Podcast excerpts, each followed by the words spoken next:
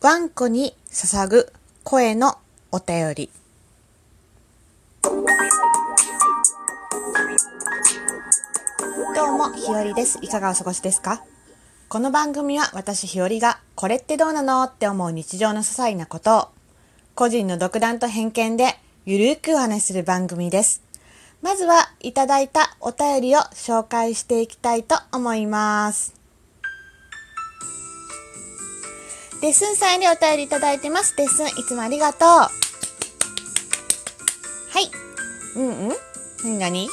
わあ、でも予定通りだったら、ひよりさんも Radiotalk をやってなかったり、知り合えてなかったんだね。そういうこともあるよね。世の中、本当にどうなるかわからないなということで、デッスンよりお便りいただきました。ありがとうございます。パチパチパチ。はい。あの、昨日の収録でね、えっと、実は私はもしね、あの、あの時こうなってなければみたいなお話をさせていただきました。そう、本当にね、うんからない。何があるかは本当にわからないもので、でもおかげでね、こうやってみんなに出会えたりしたわけなんです。はい。なので、うん、そうだね。いろんなことを考えると、まあ、いろんなことはあるけれども、いいこともいっぱいあるなという 感じです。はい。ということで、えっ、と、もう一つお便りいただいてます。えー、もう一つは、はるはる今夜もモテナイトさんよりお便りいただいてます。えー、はるはるさんは、えー、私の番組のね、タイトルコールの内容を書いてくださいました。いつも聞いてくださってありがとうございます。はい。ということでね、また聞いていただけたらいいなと思っています。まあ、他にもね、ギフトたくさんいただいてます。ありがとうございます。読み上げはしませんが、あの、この場を借りておあげ、えっ、と、お礼申し上げます。ということで、今日の話、えー、ワンコに捧ぐ声のお便りです。まあ、このお話は、あるワンコのお話です。で、そのワンコは私の友達の家に住んでいます。えーそのワンコね、彼が小さい時は、私もよくね、友達の家に行ったりしてたので、散歩に行ったり、お風呂に入れてあげたり、ご飯を食べさせたり、なんかしていました。で、まあね、今はね、今はっていうかもともと距離、家の距離が離れているので、最近はずっとそのね、ワンコに会えていませんでした。で、そのワンコ、彼は現在目がほとんど見えません。でもね、体はとっても元気です。で目が見えない分、ワンコは、そのね、彼はね、とても感受性が豊かで、耳や感覚がとても研ぎ澄まされています。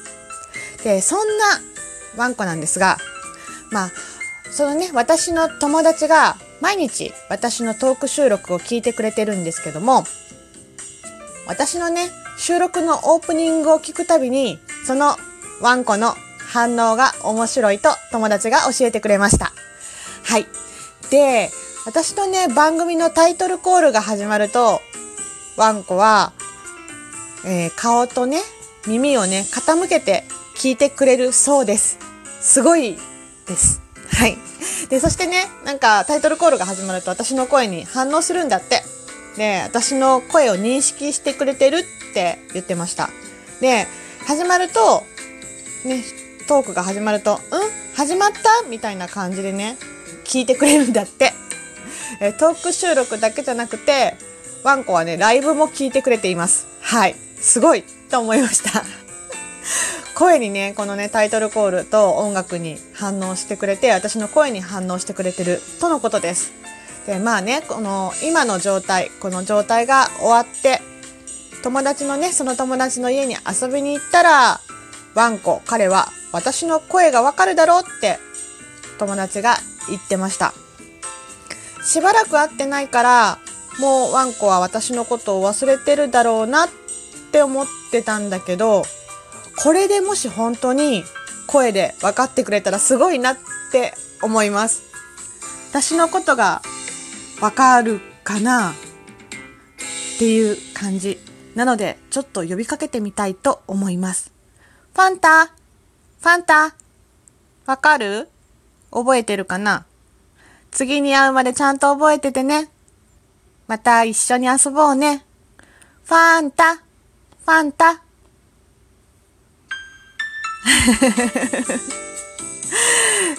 ていう感じでどうかな？反応してくれたかな？そうね、そんな不思議なワンコがね、私のワンちゃんが、私の声を聞いてくれてるということを聞いて、えー、そんなね、今日は、ワンコに捧ぐ声のお便りというのを撮ってみました。どうかな？反応してくれたかな？後で友達に感想を聞きたいと思います。すごいね。そんなこともあるんだなと思って。うん。